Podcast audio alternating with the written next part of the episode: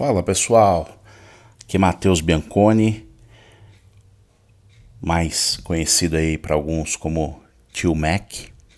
Estamos aí gravando o segundo episódio do podcast As Aventuras do Tio Mac. Estamos aí na calada da noite, não vamos falar muito alto para não acordar a vizinhança, não acordar a patroa. E vamos que vamos. Bom, um assunto que perguntaram muito aí era sobre a escolha da madeira. E alguns falaram, ah, e quando trinca, o que que faz, tal. Vamos ver se eu consigo, de forma resumida, falar para vocês um pouco sobre isso. E eu queria lembrar que talvez eu seja um dos mais novo, não me refiro à idade, não, me refiro ao tempo, à experiência, né? Um, do, um dos mais novatos em trabalhar com madeira. A minha experiência com madeira começou em junho de 18. Nós acabamos de completar aí junho de 2020, então tenho dois anos. Antes disso, não tinha sequer passado de um serrote na vida. Então eu queria deixar claro para todos aí que não sou nenhum expert no assunto, eu apenas posso falar sobre a experiência que eu tenho nesses dois anos aí trabalhando nas peças do Studio Mac, é, que lembrando, 99% do que, do que eu faço aqui são tábuas para corte ou para servir e tem 1% aí de coiseiras, né? Já fizemos, já fiz é, abridor, é, bandeja, é, moldura, fizemos. Como é que chama? Oratório, fizemos, fizemos luminária, enfim, algumas coisinhas aí, mas toda a experiência, eu diria que a maior parte da experiência vem da questão das tábuas, né? E, e, eu acredito que a maioria dos que vão me ouvir aqui também vem desse segmento, né? É, então vamos lá. Pessoal, primeira coisa que eu, eu sinto que tenho que falar, e é de coração mesmo, tem a ver com a procedência da madeira, sabe? Eu, quando eu comecei a fazer as tábuas, eu, malemar, eu sabia que existia o pinos, né? E graças a Deus eu nunca fiz nenhuma tábua de pinos, porque eu percebi que não dava certo, tá? É, a, a densidade da madeira é muito, muito baixa, né? Uma madeira muito macia. Então eu fui atrás de estudar o assunto, né? Eu, eu digo que eu trabalho de 6 a 10 horas dentro da oficina, depende do dia, mas pelo menos outras duas até 5 horas eu passo fora dela estudando é, vários assuntos, né? É, pesquisando. Eu, eu, eu gosto muito de pesquisar o visual, né? Pinterest é minha rede social preferida. Então, quando decidi fazer as tábuas, fui pesquisar, né? E vi que a grande maioria dos que fazem tábua é no estilo que o Studio Mac faz, que são provenientes de tábuas ou de pranchas, não são aquelas de bolacha, não são aquelas de cepo. A minha experiência com aquilo é praticamente zero. Depois eu faço um comentário sobre isso. Então eu percebi que a grande maioria usa muiracatiara, ou em outras regiões, maracatiara. Talvez para algum, Gonçalo Alves, ou ainda Tiger Woods, como é conhecida lá fora, como ela é enviada lá para fora, né? É, tem dois vídeos muito bons que vocês procurarem no YouTube, tábua para fazer, é, tábua não, madeira para fazer tábua de corte. Vocês vão ver, vai aparecer um do Belchior, do Fernando Belchior, e um outro, eu vou ficar devendo o nome do cara, mas é um senhorzinho de cabelo branco já. o vídeo dele é bem dinâmico. O Belchior é mais didático, e esse senhorzinho que eu me esqueci o nome, inclusive eu vi faz pouco tempo o vídeo dele, ele é mais é, dinâmico, é, o vídeo dele é rápido, inclusive, eu acho que ilustra bem, tá? É, então, a primeira coisa que eu queria falar para vocês é a procedência da madeira. E, e, a procedência tem a ver com várias vertentes, né? Então, a primeira delas é aquela história assim: não dá para você falar. Eu, eu Mateus, acredito que não dá para você falar que você vai fazer uma tábua com madeira que você achou, né? A não ser que você tenha experiência suficiente para dizer assim: olha, achei lá na casa da minha sogra um pedaço de uma tabeira que é muiracatiara. Pô, legal. É, é, uma coisa. Na minha região aqui, interior de São Paulo, é comum o pessoal fazer tabeira usando a muiracatiara. Então, seria tudo bem se eu dissesse algo desse tipo mas eu participo de vários grupos, não sou tão ativo, né? Porque eu, eu, eu sou eu sou chato para esses assuntos e quando eu tento ser ativo nos grupos o pessoal desce porrada, né? Eu, eu não suporto ver a, a, a idiotice e ficar quieto, né? Aí eu entro na briga, eu me estresso e aí não é bom para ninguém. É, esses grupos do Facebook, o pessoal falando, não, oh, essa tábua, aí vê um monte de gente elogiando, blá, blá, blá, aquele descarrego de gente elogiando, né? Aí você pergunta pro cara, viu, que madeira é essa? Aí ele fala, não sei, achei na rua. Ah, achou na rua, entendi. Então aquela madeira pode ter sofrido N ações, pode ter passado um caminhão desse, desse extrator da vida jogando veneno para matar dengue, para matar covid, para matar não sei o que. Passou rato, passou cachorro fazendo xixi, uma série de coisas pode ter acontecido, né? É, uma série de coisas pode ter acontecido com essa madeira que pode ter contaminado ela, né? Tem gente que fala assim: "Ah, eu achei um pedaço de IP aqui", né?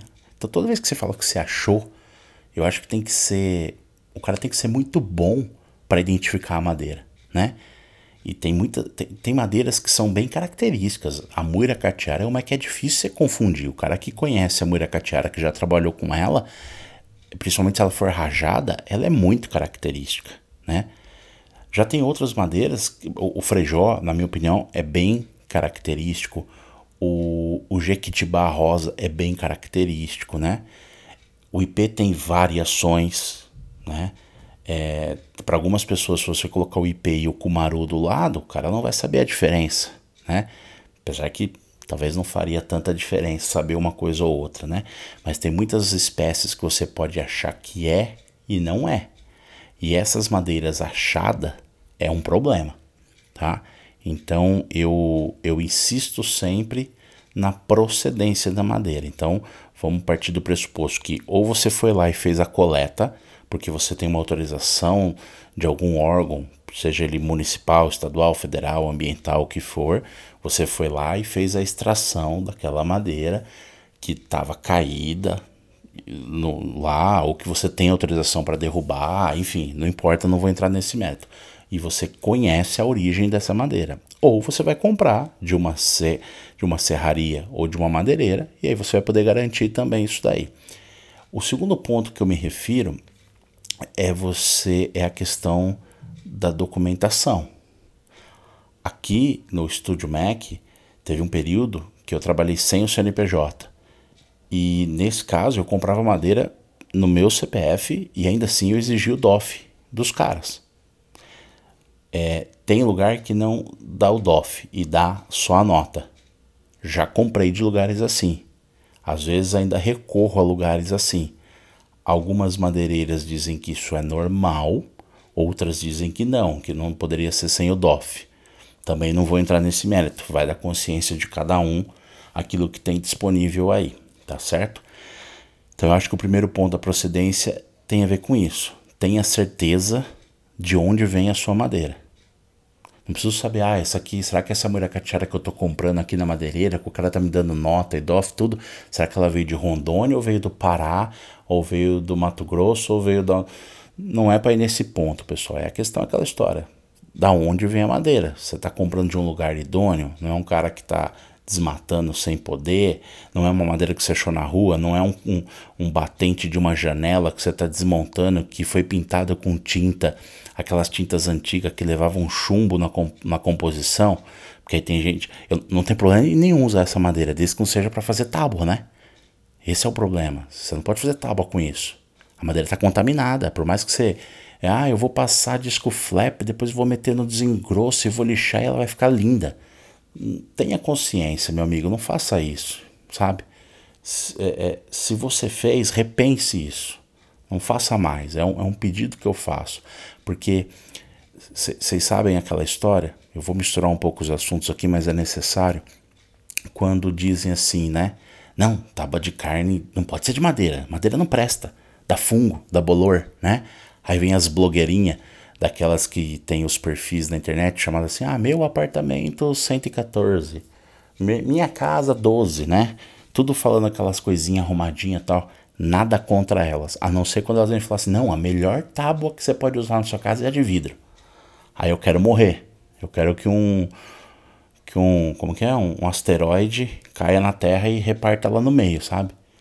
Porque aí depois ela fala, não, depois da de vidro você escolhe a de plástico. Depois da de plástico você pega a de ardósia, de mármore. Depois você pega, em última opção, você pega a de bambu, mas você nunca pega a de madeira, né? Então é difícil explicar para essas pessoas que não têm conhecimento, porque basta uma pesquisa rápida que todo mundo sabe que tudo isso que eu falei vai arregaçar com a faca, né? E que uma, uma tábua feita com uma madeira de alta densidade, ou pelo menos de média para alta densidade, com procedência, se for uma tábua bem feita, se ela foi bem impermeabilizada, recebeu o tratamento devido, ela vai ser melhor que todas essas outras. Não tem contestação quanto a isso, sabe? Então é complicado. Então, se a gente ficar ainda, se ainda houver pessoas no nosso ramo que vão continuar pegando madeira na rua, sem saber a origem, a procedência, achando que é uma espécie X e fazendo tábua, nós estamos enrolados. Vai ser o, o, o futuro vai ser penoso para todos nós, tá? Vamos lá, mas aí você chegou na madeireira, você já sabe onde você vai comprar, ou você já está comprando. E como é que escolhe a madeira, né? Eu vou ser muito honesto com vocês. Você chega na madeireira, algumas madeireiras não deixam você mexer naquilo que está tabicado, guardado, empilhado, sei lá como que vai estar. Tá. Mas vamos pensar no bom cenário, aquela que deixa. Você vai olhar, você vai descarregar uma pilha de quantas tábuas ou quantas pranchas para você escolher, né? Vamos ser sincero conosco, né? Não dá para você chegar lá e falar assim: "Não, eu vou descer essa pilha inteira aqui, com certeza. Vou descer 30 tábuas". Bom, se você consegue isso, parabéns. Aí dá para você escolher. No geral, pessoal, a primeira coisa que eu faço é medir umidade. Eu comprei um aparelhinho no Mercado Livre, paguei acho que uns 90 reais. Hoje com a alta do dólar deve estar para lá de 120 conto. É um medidor de umidade, vai ter vários. Eu fui lá assistir um vídeo do Fernando Belchior, onde ele mostra um aparelho dele. Nisso que ele mostra, lá tem uma marca, não é uma marca conhecida, mas na ocasião que eu comprei, ele era a pessoa de minha referência. E eu fui lá e comprei um igual no Mercado Livre e funciona bem. Para mim tem funcionado bem. Então quando eu, quando eu vou escolher madeira, eu levo esse medidor de umidade e ponho ele na fibra, na, no topo da fibra da madeira e faço a medição. Uh, menos que 5 eu desconfio, eu não pego, porque eu acho que tem algum problema no aparelho. E mais que 14 eu também não pego, tá? Ah, mas choveu, molhou a madeira primeiro que onde eu compro até hoje todos os lugares eram cobertos, mas se acontecer disso, eu vou esperar ela secar, onde é que tiver seca eu vou lá, tá? Então, o meu range para escolher aqui é disso. Menos que 4, menos que 5 eu desconfio e mais que 14 eu não costumo pegar, tá? Já peguei, mas é uma coisa que você tem que trazer, estocar, deixar bem tabicado e, e ver o que acontece. Você pode dar sorte ou não, tá? Bom, feito isso, é você escolher é, é uma. Eu, eu trabalho muito com tábua, pouco com prancha, né? O que, que é. Deixar claro, ver se todo mundo tem o mesmo entendimento. Quando você fala tábua, são aquelas de 27 milímetros. Aqui na minha região é isso, é 27 milímetros, tá? E quando fala prancha, o pessoal trata aqui acima de 4. Então tem prancha de 4, prancha de 6 e tem prancha até de 8 de algumas espécies aqui na minha região. É, para mim difícil achar prancha aqui, por isso que eu monto as marchetarias usando tábua. Então eu compro tábua de 27 milímetros, Às vezes eu desengrosso na madeireira, ela vem para 22, 23. Hum, às vezes eu tô optando por desengrossar aqui na minha oficina e aí eu vou mais devagarzinho e eu consigo trabalhar com ela na faixa de 24 a 25 milímetros, tá? Então, para você escolher uma tábua legal, eu procuro aquelas que estão não estão empenadas. Quando eu falo empenada é aquela história, você pega uma tábua de 7 metros, é, é óbvio que ela vai estar tá torta, né? É, de uma ponta a outra, uma ponta vai estar tá mais para baixo do que a outra. E o que ela não pode é estar tá em parafuso, né? Ela está empenada em parafuso. Isso é muito ruim para acertar ainda mais em algo tão fino, né? Com baixa espessura. É, aquilo que tem menos é, como que eu vou dizer, menos dano. Já peguei muita tábua furada, tábua rachada, né? Então eu evito disso. E tento ali, no, no falando específico da muira catiara, tento ali no, no, no zoiômetro, como diz o outro, ver aquilo que está mais rajado. Acontece que nos últimos tempos tem clientes que não gostam tanto do rajado, estão preferindo ela quando ela está mais lisa. Então vai muito do jeito, tá? É, como eu pego há muito tempo, desde o começo, há dois anos, de um mesmo fornecedor, a Muracatiara, é, eu já cheguei a algumas vezes é, a pedir para eles trazerem para mim, ó, oh, escolhe aí cinco tábuas e traz para mim, né? O menino que faz isso lá é gente boa e uma única vez ele mandou uma remessa ruim. Ruim no seguinte sentido, ela estava com com microfissuras, né? Eu chamo de microfissura aquilo que parece um trincadinho, mas que você não consegue ver a luz do outro lado, ou seja, é muito pequenininho. E aí eu converti tudo para marchetaria e não tive nenhum problema, tá certo? Mas é caso a caso. Ah, na minha oficina só cabem tábuas de até 3 metros e meio, 3,5. Então, normalmente elas são vendidas em 6 ou 7 metros, eu mando cortar no meio e traz para cá. Chegando aqui, é fazer a tabicagem dela, tá? É, eu faço sarrafinhos, os mesmos que eu uso para compor a manchetaria, e ponho nessa de 3 metros eu ponho quatro sarrafos, né? Um em cada ponta e dois no meio, dividindo o espaçamento ali. E eu recentemente fiz um vídeo, mostrei para vocês, e eu adotei isso também para as tábuas. Eu passo ali o óleo mineral na ponta delas para evitar que elas rachem, tá? Na realidade eu não falei isso no vídeo, mas eu comentei com alguns que me mandaram mensagem. Eu tenho feito uma mistura a, da cerinha, aquilo que eu falei no episódio anterior, né, 60-40, eu tenho feito uma de 75-25, 75% de óleo, 25% de cera, para passar no topo dessas tábuas que eu estou guardando, tá? Eu percebi que o resultado é melhor. É melhor em que sentido? Ela impregna menos na madeira, porque você passa, se você passar só o óleo na ponta da tábua, você vai ver que ela, esse óleo vai penetrar um x centímetros dentro da madeira. Quando você faz isso com a cera junto, 25% de cera, eu percebi que ele penetra x menos. E aí eu acho interessante, quanto menos ele penetrar, menos madeira você em teoria vai ter que perder ali, porque eu prefiro arrancar fora esses 5, 6 centímetros que ele está penetrando óleo do que ter que ficar gastando lixa, entendeu? Por mais que eu guarde uma lixinha velha para isso, mas eu prefiro, é só um macete meu. Então, esse é um ponto importante. Você escolheu a madeira lá na madeireira, observa umidade, observa uh, trincos, fissuras, empenamento, fugir do empenamento em parafuso, porque isso aí vai, vai complicar, né? É, e quando chegar no teu estabelecimento, você tabicar ela. Algumas coisas que para mim fazem sentido, tá? Eu não estudei isso, não sei se a técnica e a ciência disso é verdadeiro. Então, de novo, para mim faz sentido, tá?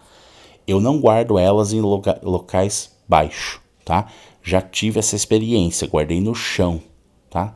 é, não em contato direto com o chão, mas tabiquei no chão, me parece que a temperatura é mais baixa, e isso é fato, essa parte da, da, da física eu, eu, eu entendo, e a umidade também. Aí eu não tenho certeza, mas para mim me faz sentido. Então eu fiz uma bancada que está a 85 centímetros do chão e eu começo a tabicar minhas madeiras a partir desse lugar, tá? E lembrando quando a gente fala em tabicar, tem que deixar o, o ar é, circular, né? Não adianta você tabicar e encostar ela contra uma parede. Você pode até tabicar perto da parede, mas deixa ali 2, 3 centímetros longe da parede para ela poder realmente é, circular o ar por ali, né? Que o objetivo é fazer isso daí, deixar o ar circular, tá bom? Bom, eu já falei nos stories de um tempo atrás, para quem me acompanha mais tempo aí, é que quando eu pego essas tábuas de 3 metros e meio, 3 metros, e eu vou transformar ela na medida que eu preciso para o corte, por exemplo, se eu for fazer uma trapézia, a trapézia tem 50 centímetros a peça, então eu corto ela com 51. Então eu pego a tábua, corto tudo com 51, aí eu faço aquela mistureira de novo de 75% de óleo e 25% de cera e deixo ela guardada, tá?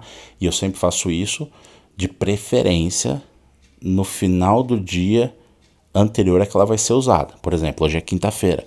Eu vou lá, faço isso hoje, corto ela e ponho o óleo com a cera nela hoje para eu usar amanhã, tá?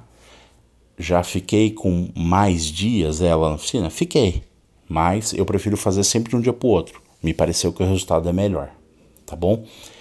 Vamos lá, deixa eu lembrar mais coisas. Ah, então eu falei da procedência, tanto da questão de onde está vindo a madeira, como a documentação da madeira, tá? Eu mencionei DOF, não sei se todo mundo conhece, chama Documento de Origem Florestal. É um documento, até onde eu sei, super rigoroso, onde você atesta que a madeira foi tirada de um lugar X e trazida para um lugar Y. Então você tem o rastreio da mercadoria, tá? Uh, nota fiscal importante, né? É, você vai medir umidade na hora de comprar, vai verificar furos, empenamentos, fissuras. É, ah, uma coisa é tomar cuidado. E isso é um problema que eu tenho quando eu peço para eles escolherem madeira, né? E, e às vezes até mesmo quando eu escolho. As madeiras, por várias vezes, elas vêm tabicadas da serraria para as madeireiras, né? Então ela vem no caminhão tabicada, às vezes sim, às vezes não. É, a maioria das vezes, não. Aí chega na madeireira, os caras vão tabicar ela. Só que como ela veio tudo juntinha, uma colada na outra no caminhão, ela que gerou umidade. Aí quando você tabica ela, põe os sarrafinhos, ela mancha justamente onde está o sarrafinho, sabe? E às vezes você só descobre isso, você só tem a certeza disso quando você passa no desengrosso ou quando você lixa ela. E aí, cara, putz, é uma merda. Já teve vezes de cortar peças e falar, putz, me lasquei. Então, uma coisa, uma regra bacana é. Eu compro no mercado, mas com certeza vocês devem saber onde vem. Onde vem aí, onde vende, cada um na sua região. Uma escovinha. É, parece uma mini vassoura de pelo. Sabe vassoura de pelo? Que o pessoal fala? Minha mãe chama de vassoura de pelo. Que é uma que as cerdas são bem macias, né? É, existe uma dessa que é de mão. Ela é pequena, de mão.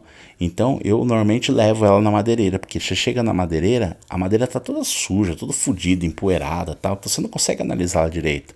Então quando eu peço pro menino, ó, oh, desce essas cinco aqui que eu vou dar uma analisada tal. Ele desce, aí eu passo essa escovinha, tiro toda a sujeira, que aí fica mais fácil ver a madeira. E é nessas vezes que normalmente eu vejo essa mancha que eu comento com vocês, sabe? Ó o guardinha passando é, é nesse momento que eu vejo essas manchas, tá? Então é, é, é uma dica bacana, tá? É, bom, trouxe para dentro da oficina, tabica ela e conforme for cortando, vai, vai passando também aquela mistura de óleo com cera. É, quando você for cortar ela, eu tenho uma serra de esquadria. Alguns vão ter serra manual, outros ainda vão fazer algum jig para cortar na serra de bancada, numa esquadrejadeira que o cara tiver aí. É, procura observar os lados, os dois lados, né? Você pôs uma tábua, uma prancha para cortar, olhe um lado dela e depois olhe o outro, porque às vezes você fala assim: "Ah, esse lado tá lindo, olha que bonito, aqui vai dar a tábua A, aqui vai ser uma tábua B e tal". Aí hora que você aí você corta, aí você não percebeu, do outro lado tem um buraco, entendeu? Porque às vezes você compra tábua com um buraco, né? É, mas você já vai na cabeça pensando, olha, aqui eu vou fazer o desenho daquele, daquela peça X, cujo cabo não vai passar por aqui. Isso aqui realmente é um descarte e tal, beleza, né? É, só que se você na hora de cortar não observar os dois lados, é um problema, tá? É, um outro detalhe que parece simples, né? Mas que é bom, mesmo óbvio, precisa ser dito, né? É, vamos supor, a tábua vem lá da, da serraria com 7 metros de comprimento. Aí eu peço para cortar no meio, eles cortam, vem com 3,5 para dentro da oficina. Então vocês concordam comigo que onde eles cortaram, eu vou ter dois lados, né, duas pontas com corte fresco, que eu consigo olhar e saber, ah, esse corte aqui é recente. E as extremidades são com corte velho. Então eu sempre arranco fora esse corte velho. Eu estoco ela desse jeito e quando eu vou usar, eu arranco fora esse corte velho. Eu pego lá 5, 6 centímetros e já descarto logo de cara. Aí eu vou analisar se ainda tem alguma trinca que pode ter acontecido ou não, tá? Mesmo tendo passado óleo e tudo, pode acontecer, tá bom? Isso é uma coisa importante para mim, funciona bem. É, eu trabalho alguma coisa aqui com pranchas, IP, Jatobá, é, Jequitibá, Jequitibá não, é Freijó, tá? É, é óbvio que prancha dá muito menos problema, tendo em vista a espessura dessa madeira, tá certo? Eu falo em pranchas de 4 centímetros, tá? Nunca trabalhei com 6 nem com 8. O meu fornecedor tem, mas para mim não, não gerou demanda. Então na prancha, a maioria desses problemas é, são não existem, tá bom? Mas é aquela história, eu quero fazer o comentário porque assim, ó, às vezes as pessoas falam, ah, mas eu não tenho prancha aqui na minha região. Beleza, faz com tábua, né? Dá para trabalhar com tábua. A história do Estúdio Mac é escrita com tábua, cara.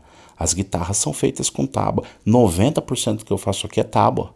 É, é, são peças que vão virar tábuas de corte ou tábuas de servir, cuja madeira que deu origem é uma tábua tinha 27 milímetros de madeira bruta e que a gente trabalhou e deixou lá com 22, 24, 21 para então montar uma marchetaria ou então fazer uma peça a trapeze, uma peça a remo, uma peça a small, qualquer uma, tá certo? Então não, não diga que você não pode fazer porque a madeira não está na espessura que você quer. Tudo isso dá para trabalhar, dá para fazer, tá bom? É, bom, tá ficando grande o episódio já. Vamos ver se eu faço um desfecho aqui. Depois vocês, eu vou perguntar lá no story mais para frente um pouquinho, lá para segunda-feira. Dá um tempo para vocês ouvirem perguntar se ficou faltando alguma coisa e vocês vão me falando lá. Ou quem já for ouvindo, me chama lá no DM, ou quem tem meu zap aí, vai falando o que eu deixei para trás eventualmente e a gente vai abordando, tá? Eu quero aproveitar o gancho aqui que algumas pessoas me escreveram para falar: e quando você faz a peça, a peça está pronta tal e ela trinca? Então, ó, talvez tecnicamente não seja correto o que eu vou falar, mas eu quero dar uma definição para vocês para que a gente possa conversar, né? Para que, a gente, que vocês entendam o que eu vou dizer na sequência. E, e eu falo isso para os meus clientes, tá? Trinca, na minha opinião, é quando a madeira abre pode ser 2 centímetros, pode ser 15 centímetros, e você consegue ver luz do outro lado. Isso para mim é uma trinca. Quando ela abre, mas você, ou seja, você vê a marca de que ela trincou. Em teoria trincou, né? Mas você põe contra a luz e você olha e você não vê a luz, aquilo para mim é uma fissura, é uma micro fissura, tá certo? E aí, como eu mostrei lá nos stories, eu, que para quem não viu, eu vou contar agora o que eu faço. Então vamos supor, acontece bastante. O que quando mais acontece é na trapézio, tá certo? É, porque eu trabalho com madeira de, de 20 centímetros de largura, né? A trapézio tem 19 e eu trabalho com. Eu, eu trago da madeireira com 20 centímetros de largura. É, às vezes eu fui lá, cortei a trapézio e tal, não sei o que tem, fiz canaleta. No dia que eu vou aplicar resina, eu vejo que tem uma fissura. Aí eu falo, puta que pariu, né? Que coisa. Como isso pode acontecer? Ah, eu analiso se é trinca ou fissura. Eu confesso para vocês que aconteceu trinca duas vezes, que eu me lembro, de verdade. Não tô mentindo, não tô me gabando, até porque não, não tem mérito meu nenhum nisso, tá? É a mãe natureza que faz o jogo aí. E foi recente, foi de uns dois meses pra cá. Eu de fato não sei o que aconteceu. O, o tempo anda bastante seco, pelo menos aqui na minha região. Então eu quero acreditar que é isso. Eu até estou pensando em colocar um medidor de umidade lá na minha oficina, tudo, mas vamos ver. É, aconteceu, trinca. Você olha e você vê do outro lado. Então essas duas tábuas estão lá guardadas e eu vou verificar é, se dá para recuperar ou não. O que vai dizer se dá para recuperar ou não? Seja o caso de uma trinca ou de uma microfissura. Assim que eu identifico que tem isso, eu vou lá e marco a lápis aonde ela está terminando e eu ponho a data naquele dia. Por exemplo, eu fui lá, vi que a trinca vem até aqui, 2 centímetros para dentro da madeira. Passo um risco bem nessa trinca e escrevo lá, dia 23 do 7. E aí eu vou deixando. Eu deixo 7 dias, 15 dias, um mês. Se ela não evoluir, aí eu sei que, em teoria, estabilizou. Aí eu posso tratar, né? E no caso da trapeze, ou da maioria das tábuas que eu faço, essa trinca começa sempre nas extremidades, né? É, e, e, dificilmente na extremidade do cabo, ela começa na extremidade onde eu passei a canaleta. Eu até acho às vezes que tem alguma coisa a ver com a canaleta, o, o, o ato de passar a tupia para fazer a canaleta, sabe? Mas eu ainda não formei opinião sobre isso. Então o que eu faço? Eu vou lá e completo a canaleta com resina e a resina preenche essa fissura eu faço o lixamento ali, tudo depois da resina seca, e até hoje nenhuma tábua dessa voltou. Nenhum cliente veio me dizer, olha, deu problema. Inclusive, é assim, 90% dos clientes não veem essa microfissura, né? Talvez sejam os nossos olhos de quem produz e de quem é muito criterioso que acaba vendo aquilo, a maioria dos clientes não vê. Os que vêm e perguntam, eu digo, cara, fica tranquilo, você tem meu contato, se der algum problema nessa tábua, eu te faço ressarcimento, ou te dou outra tábua, ou te devolvo o teu dinheiro, tá? Que eu acho que é uma questão ética, né? A gente tem que ser honesto com o nosso cliente. Uh, vamos lá, outras opções além de preencher com resina quando for possível, né? Quando ela tiver inclusa dentro de uma canaleta e der para preencher. Outra situação é fazer uh, as tais das gravatinhas, né? O mais legal seria fazer ela de madeira, né? Eu não tenho habilidade para isso. Às vezes que eu tentei, eu fiquei nervoso, estressado pra caramba, joguei tudo a merda. Eu não tenho habilidade, paciência para isso e admiro muito quem tenha. Uh, ou fazer aquelas gravatinhas de resina, que julgo eu ser bem mais fácil, né? Porque você só faz uma peça. Na, na gravata de, de, a borboletinha de, de madeira, você tem que fazer o rebaixo na peça. Né? Na verdade, você primeiro desenha uma gravatinha, marca então você faz uma gravatinha de madeira, desenha ela na sua peça e faz o rebaixo para depois encaixar. Ou seja, você tem dois trabalhos. No de resina, não. Você vai direto com a tupia e desenha a gravatinha, que não precisa ser em formato de gravata, pode ser, é, imagine, um retângulo com dois círculos em cada ponta. E você completa com resina, né? Então você faz o rebaixo na tupia, beleza, e completa com resina. Funciona muito bem. O, o Márcio Lan, do estúdio Lan, Inclusive ele, ele tem no Instagram dele lá uma peça que ele fez assim, que ele preencheu toda com resina, mas foram várias gravatinhas, acho que umas 15 gravatinhas. Que na verdade não é gravata de verdade, né? Não, não tá em formato de gravata, tá nesse que eu falei de, de, um, de um retângulo com dois círculos. Cara, ele ficou parecendo como se fosse o, os, os anéis da coluna, sabe? Os ossinhos da coluna, assim, ó. Ficou super estiloso, muito bonito, uma peça lindíssima. Então, vale a pena abrir mão, abrir mão desse recurso, né? No caso, abrir mão, eu digo, vale a pena usar esse recurso, que eu acho que vocês vão ter benefícios nisso daí. Uh, eu, assim, eu conheço essas duas formas de resolver, tá? Eu já, já tentei lá no passado e eu não, não tive bons resultados. Pode ser que alguém tenha bom resultado com isso, que seria o quê? Aplicar cola, né? Já, já, já fizeram até de usar com. Já ouvi gente falando que põe na seringa com agulha e tudo para aplicar bem lá dentro da fissura e depois apertar com grampo, tá? Eu não acredito nisso. Eu acho que isso não dá sucesso. Se a madeira ela tá, tá realmente trabalhando, não é a cola que vai segurar, na minha opinião. Pode ser a Tight Bond 3 tal, eu acho que ela não vai segurar se a madeira realmente está trabalhando, tá? É, e, e pegando o gancho nisso, voltando um pouco lá na escolha da madeira, isso tem a ver com com madeira verde, né? Pode ter as oscilações do tempo, da umidade, da onde você estocou a sua madeira, se ela está mais perto do chão, mais no alto, se você passou a tupia ali ou não, enfim, uma série de coisas podem influenciar, mas tem muito disso Né? As pessoas que me escreveram ultimamente falaram: Nossa, abriu, olha só, abre, minha madeira racha, a muracatiara racha demais, não sei o que tem.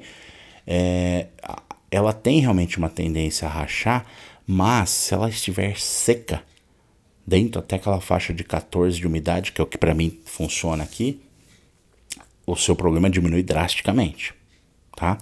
Eu, eu comentei uma coisa com algum amigo uma vez também, recente até, que em relação a que hora que você vai comprar madeira, né? Eu não vou em dias chuvosos, em períodos chuvosos, a não ser que seja uma necessidade de extrema urgência. Eu não vou, porque aí a umidade do ar tá diferente, a madeira tá puxando essa umidade do ar, tudo virou uma bosta, na minha opinião. E eu sempre vou depois do almoço, porque normalmente na madrugada tem aquela história de, ah, hoje teve sereno. Lembra que a mãe, a mãe da gente falava? Não sai na rua que tá serenando, não sei o que tem. Ou seja, a madrugada é mais úmida, mais fria, a madeira de manhã ela tá diferente. Eu costumo ir depois do almoço, tá? Eu gosto de ir lá para uma e meia, duas horas da tarde.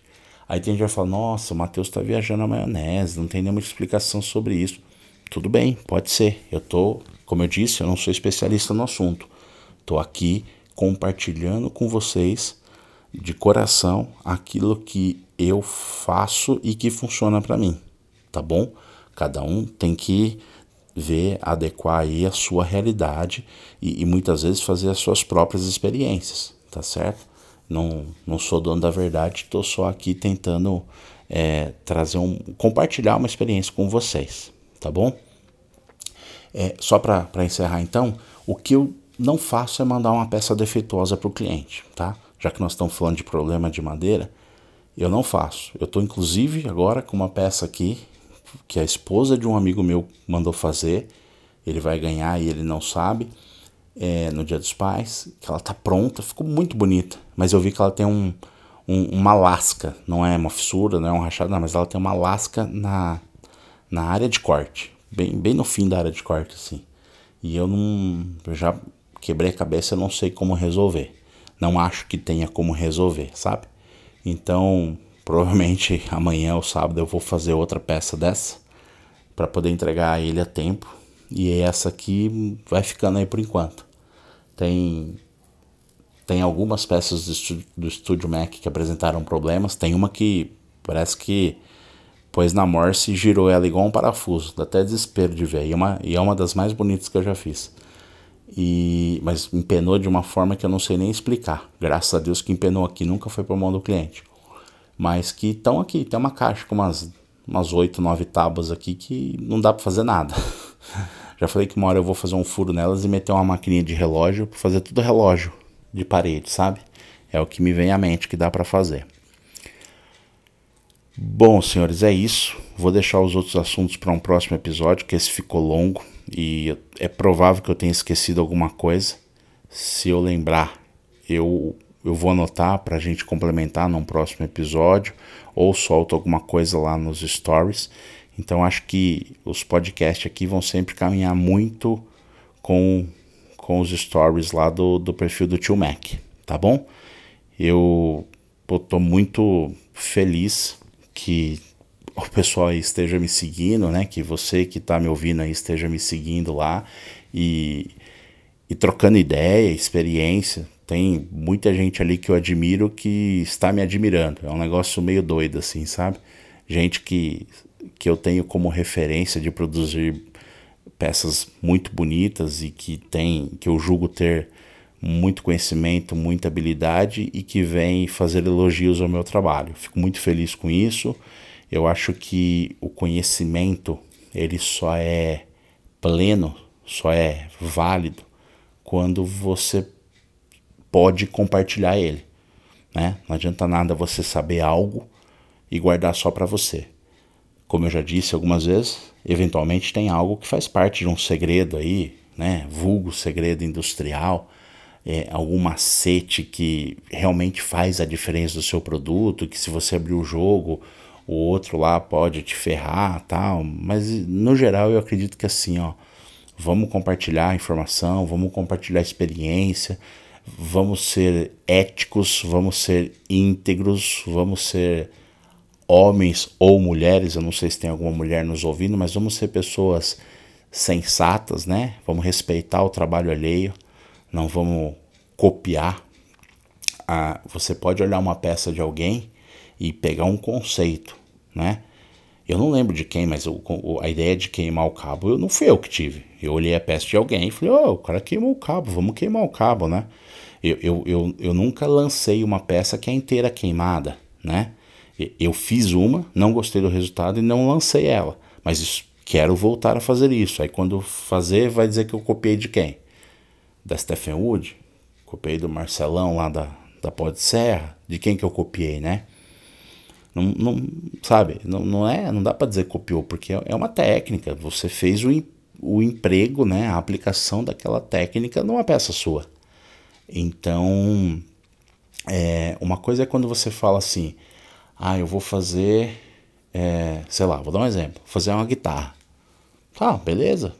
Primeiro, leve em consideração que tem, sei lá, eu quantos modelos de guitarra no mundo. Ah, não, mas eu quero pegar a Les Paul, beleza? vai fazer igualzinha do Studio Mac? Eu acho uma sacanagem. Apesar de ser uma peça, um, um formato de domínio público, né? Uh, mas eu já vi outras, já tem várias guitarras no mercado. É, tem a Stratocaster, tem a Telecaster, né? Tem várias. E uma diferente da outra. E, e você bate o olho e fala, essa aqui é de tal lugar, essa aqui é de tal lugar, né? Então não tem por que você copiar, né? Esses dias atrás aí alguém copiou a tábua do, do Augusto lá da cara de pau, né? O cutelo dele. Sei lá, é meio marca registrada, apesar de não estar tá registrada, mas é uma identidade, né? É, é mais menos. E outro, eu, eu penso assim, ó, meu, falta de criatividade é uma estupidez, cara. Você pode não ser criativo, mas também não copia, né? Tipo, pensa, você acha que o Studio Mac tem por que fazer uma tábua em formato de cutelo? Porra, a do Augusto é linda pra caramba, meu. Por que, que eu vou fazer uma tábua em formato de cutela, entendeu? Sei lá. Ó, eu tenho uma, uma, uma, guardada aqui que eu fiz duas peças dela. Não é de cutela, não. É, é de uma raquete de tênis, cara. Eu, eu tô doido para trazer ela de volta e fazer. Ela é em tamanho real de uma raquete de tênis, sabe? Então, quer dizer, você percebe como dá para ser criativo? O próprio Augusto foi lá e fez uma da Kombi. Pô, se você fizer uma do Fusca, beleza, do Opala. Mas não faz da Kombi, porra, entendeu? É, eu acho muito igual. Tem, o Estúdio Mac tem uma do Porquinho. Eu até publiquei anteontem, alguma coisa assim, para explicar a história da Les Paul, né? Que tem a ver com o porquinho. Ah, porra, você quer fazer de uma tábua do porquinho? Primeiro, não dá pra você fazer de outra coisa? Dá pra fazer do boi, da vaca, do cavalo, do cachorro, do gato? Não, quero fazer do porco, porque o meu cliente é um cara que faz defumação de costelinha, beleza. Porra, não vai fazer igual, meu. Abre o Pinterest. Escreve lá. É, é, primeiro que no Pinterest português não funciona, vai no inglês. Porco, pig, é, cutting bird pig. Pronto, vai vir trocentas coisas lá. aí você olha o que tem lá e dá uma procurada no mercado para você ver o que tem e o que não tem, sabe? Mas parece que muita gente tenta fazer igual e aí depois vem com o discurso assim: Nossa, mas eu não sabia. Peraí, mas quem são suas referências? Né? Se você está nesse mercado para vencer, para querer fazer dar certo, se é teu hobby, é tua paixão e você quer que isso dê certo, você tem que estar um pouco, pelo menos, antenado ao que tem no mercado. Quem são os players do mercado? Quem são os principais caras do mercado, entendeu? É, é, é os únicos caras que eu vejo que não tem problema, com todo o respeito desse negócio de cópia, é os caras que fazem tábua de bolacha, os de cepo. Porque aí é, é quem dá a tábua é a natureza, aí os caras vão lá e dão a técnica deles, faz a canaleta de um jeito, de outro, né? Cada um tem o seu acabamento, alguns resinam a lateral, outros não resinam. Eu não tô dizendo que o trampo dos caras é fácil, não, pelo amor de Deus, não, não me confundam, não. Não me interpretem mal. É, é, um puta trampo do caramba, tanto é que eu não faço porque eu acho que eu não dou conta de fazer isso. Eu restaurei a tábua de um cliente esses dias aí, meu, foi um parto lixar topo de fibra é um saco. Os caras que fazem de grain também são macho pra caramba. Eu não. Já me pediram, eu falo, não, não, meu, vai lá, compra de outro. Sei lá, tem tanta gente fazendo end grain aí. Vai lá nos caras que são especialistas, sabe? O Zélio lá da, da EUD lá. Por que, que eu vou meter a besta a fazer se o cara já tá fazendo, entendeu? É, de novo, tem espaço para todo mundo. Quer fazer end grain? Faz, né? Mas não vai copiar. Mas de novo, volto a dizer no, no estilo end grain, na técnica end grain, né? E no cepo, a variação não tem como copiar, porque a variação é natural. A, a própria bolacha da madeira vai vir é diferente da outra. Não tem como o cara falar assim, ô, oh, fulano copiou do Beltrano. Eu não consigo imaginar. A não ser que fosse, não, nossa, usou o mesmo puxador tal, mas pô, é igual os caras que fazem abridor, né? Abridor magnético. É, acho que tem três empresas no Brasil que fazem abridor. Então é meio que natural que todo mundo esteja usando os mesmos metais, né? Mas no caso das tábuas corrida, como é o, é o meu caso, é o caso do Marcelão da Pode Serra, do Germano, da Oficina 88 e tal, e de um monte de outros colegas aí, do Dudu, da House Woods e tal.